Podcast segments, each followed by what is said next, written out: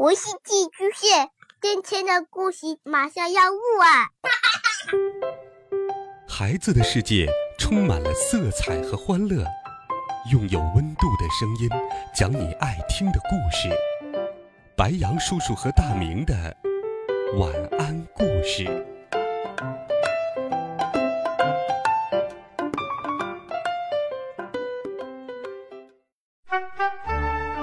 小朋友们、同学们，大家好，欢迎收听白羊叔叔讲故事。今天是十月一号，国庆节，在这里祝福伟大的祖国繁荣昌盛，也祝小朋友们假期愉快。今天，白羊叔叔继续给你准备了好听的故事，一起来听第十集。晚上回家后，我一次次的回想下午打架的事情。要在以前，我一定会觉得这事酷毙了，但不知为何，现在我的心里却忐忑不安，就像是十五个水桶打水，七上八下的。我躺在床上问爸爸：“爸爸，我变成机器人之后，我还是我吗？”爸爸犹豫了一下，说：“呃，当然。难道你还会变成翠花吗？”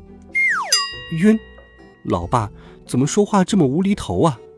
翠花是我们班的女生。接下来的几天，爸爸每天都让我喝他发明的超人药水。我发现自己确实变得越来越像机器人了。我的大脑跟电脑一样，每隔一天就更新换代一次。最初是二八六，然后是三八六、四八六，奔腾、双核。我的身手变得像兔子一样敏捷，像猿猴一样灵活，像老虎一样有力，狮子一样威猛。我相信，用不了多久，我就可以变得跟《终结者》里施瓦辛格扮演的生化机器人一样厉害了。不过，遗憾的是，不管是徐志摩还是冷面杀手。这两天都不提问我，也不考我问题，让我没有办法表现自己在智力方面的异常。体育老师请假了，这周都不上体育课，我也没有机会表现体育方面的超能力。放学后，李铁锤和他的两个小跟班远远的看到我就跑了，跟我以前看见他们逃跑时一样。每天上学。放学，我都左顾右盼，希望能碰到些突发事件，比如抢劫了，有人欺负弱小了，汽车要撞到马路上捡球的小孩了，等等。总之，我越唯恐天下不乱，周围就越是风平浪静。别说欺负弱小了，连欺负流浪猫、流浪狗都没有人。当你有一天身怀绝技，又同我一样英雄无用武之地，你就会明白，这是多么寂寞的一种感觉。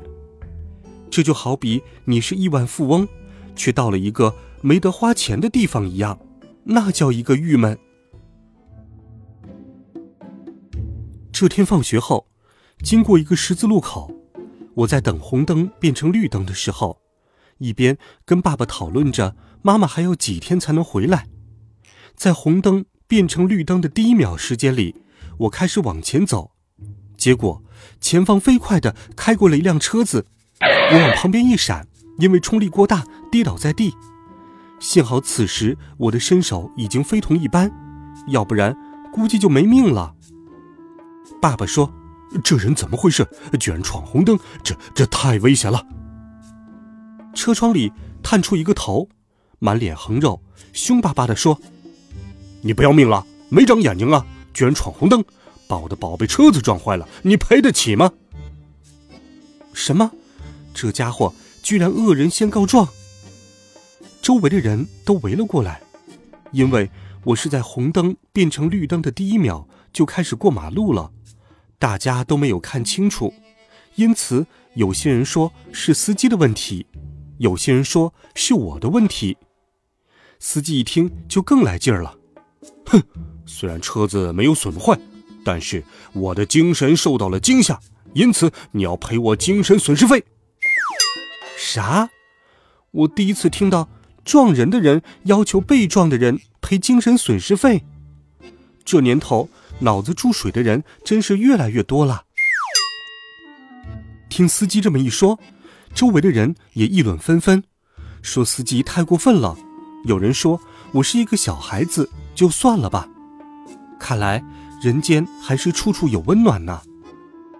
司机从车上走下来，他戴着一个墨镜，人高马大的，估计得有一米九，看起来威猛彪悍。他大吼道：“这是我跟他的事，你们来凑什么热闹？都给我上一边去！”周围的人都畏惧的往后退了两步。司机恶狠狠地说：“小子，你怎么说？”我冷笑：“哼，明明是你撞的我，反倒让我赔钱，你这是在开玩笑吗？”司机看到我冷冷的表情，先是一愣。他一定在想我怎么不怕他。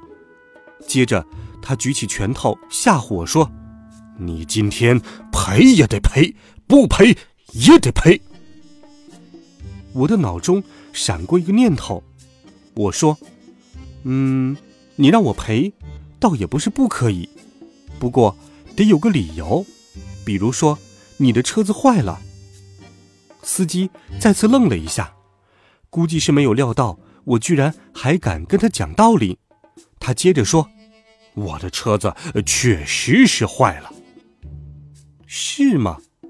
我阴阳怪气地说，然后我绕过他，走到他的车子前面，一拳头朝车窗挥过去。电影中有的情节马上在众人面前上演了，车窗玻璃哗啦一声碎了一地。我也没有想到自己的拳头居然这么厉害。又一拳头朝车顶砸去，车顶马上被砸了一个大窟窿。我又朝车子的车体、轮胎踢了几下，很快的，他的宝贝车子就跟纸糊的一样，被我破坏的不成样子了。我听到旁边的人议论纷纷：“这是在拍少年超人题材的电影吗？也应该找一个帅点的演员呐。”呃，显然长得不够好看，呃，但是看看这身手，简直太酷了，比电视里的功夫童星厉害多了。不知道他是不是从小就在少林寺学武？奇怪，如果拍电影，摄像机放在什么地方了呢？司机简直就看傻了，站在一边愣愣的，一句话都说不出来。只有他知道，这不是在拍电影。我仍不过瘾。仍然对他的车子拳打脚踢的，爸爸在我口袋里面说：“儿子，呃快住手！呃快住手！你在干什么？你怎么了？”过了一会儿，警笛声由远及近而来，他又说：“快走，快走！警察来了！”我随口应道：“警察？警察有什么好怕的？”天哪，我什么时候成了个惹事包子？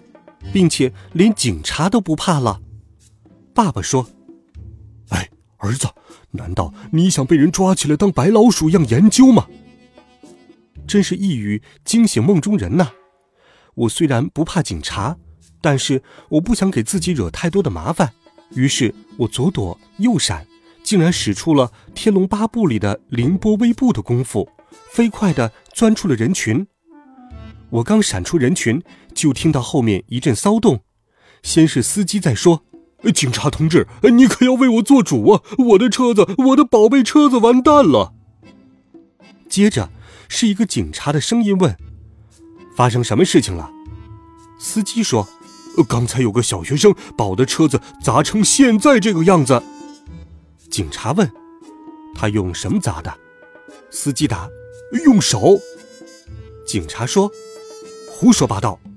司机信誓旦旦：“真的，不信你问大家，那小子简直就不是人。”大家开始四处搜寻起我来。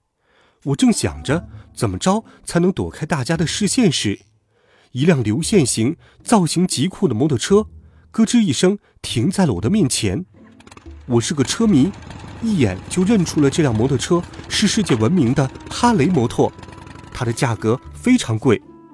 再看骑摩托车的人是个女生，她戴着一顶头盔，斩钉截铁地对我说：“快上车。”那声音异常冷淡，但是居然像是沉静的声音。我一阵恍惚。快点！戴着头盔的骑士冷冷地说，那声音冷得我一阵哆嗦。眼看后面的人就要追上来了，我犹豫了一下，坐上了摩托车的后座。我这才发现，原来这个骑士的个头跟我差不多，他骑摩托车的技术十分高明。